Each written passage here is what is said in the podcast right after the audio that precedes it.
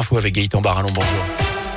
Bonjour Jérôme, bonjour à tous. Et à la une ce jeudi, il aura donc fallu plus d'un mois pour le retrouver. Fin de cavale pour l'évadé de la Talodière. Ce détenu multirécidiviste de 22 ans a été interpellé hier à la gare de la Pardieu à Lyon. Il avait quitté sa cellule près de saint le 5 février dernier en escaladant notamment le mur d'enceinte avec des draps. Déjà condamné à 24 reprises, il doit être présenté à un juge d'instruction dans la journée. Le parquet a requis son incarcération.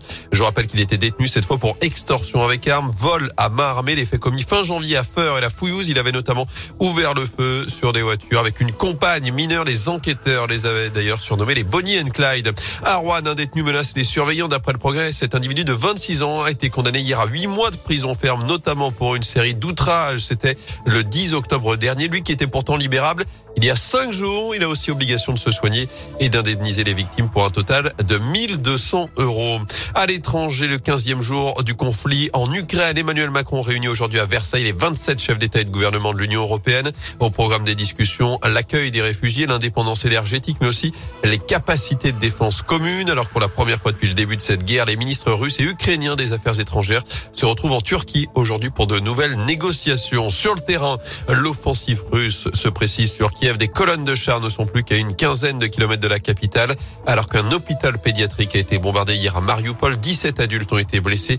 Le président ukrainien dénonce un, un crime de guerre. Volodymyr Zelensky qui assure également que 35 000 Ukrainiens ont pu prendre les couloirs humanitaires mis en place hier pour notamment évacuer certaines villes bombardées et assiégées dans le pays. Près de chez nous, avis aux amateurs de cyclisme, les coureurs de Paris-Nice sont dans la Loire quatre ans après le critérium du Dauphiné. Saint-Just-Saint-Rambert accueille aujourd'hui le départ de la cinquième étape de la course au soleil. Les cyclistes partiront à 11 heures du boulevard de la Libération côté Saint-Rambert. Avant cela, la présentation des équipes se fera dès 9h50 place de la République. L'occasion notamment de voir le maillot jaune. Le Belge Wout van Aert, vainqueur hier du contre-la-montre dans l'Allier. La matinée promet en tout cas d'être festive. Jérôme Sagnard est conseiller municipal délégué aux événements à Saint-Just-Saint-Rambert. On est super heureux de voir revenir les équipes chez nous. Donc ça va être la fête. On fait des animations à partir de 9h30 jusqu'à 11h.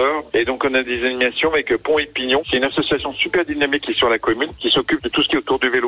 Récupèrent des vélos, la déchetterie, qui les retapent. Ils font vraiment quelque chose de citoyen avec cet atelier de réparation et d'entretien participatif. Et on aura un petit parcours de maniabilité à Drésienne pour les petits et à vélo pour les grands. Les écoles primaires donc ils vont pouvoir venir voir. On a le collégien de France qui envoie trois classes avec leurs professeurs de sport. Et les amateurs de vélo les voient beaucoup plus facilement parce qu'il y a moins de barrières par rapport au Tour de France. Ça peut attirer que du monde. Et près de 5000 personnes sont attendues sur la commune ce matin. En revanche, attention, si vous êtes automobiliste, une bonne partie du centre-ville est fermée à la circulation depuis 6 heures ce matin. Il y aura aussi des perturbations, notamment à l'Etra, la Talodière, Saint-Chamond, puis dans le Pila pour le passage des coureurs entre 11h et 13h notamment. Enfin, à retenir l'énorme désillusion du PSG éliminé dès les huitièmes de finale de la Ligue des Champions. Les Parisiens pourtant vainqueurs 1-0 à l'aller ont sombré hier sur la pelouse du Real Madrid. Défaite 3 buts 1 avec un triplé du Lyonnais Karim Benzema en seulement 17 minutes en deuxième période. Notez que les Verts s'entraînent à huis clos cet après-midi à l'Etra avant leur déplacement demain à Lille. Match d'ouverture la 28e journée de Ligue 1. Ça a été Saint-Etienne, nous aurait battu easy le Real. Easy.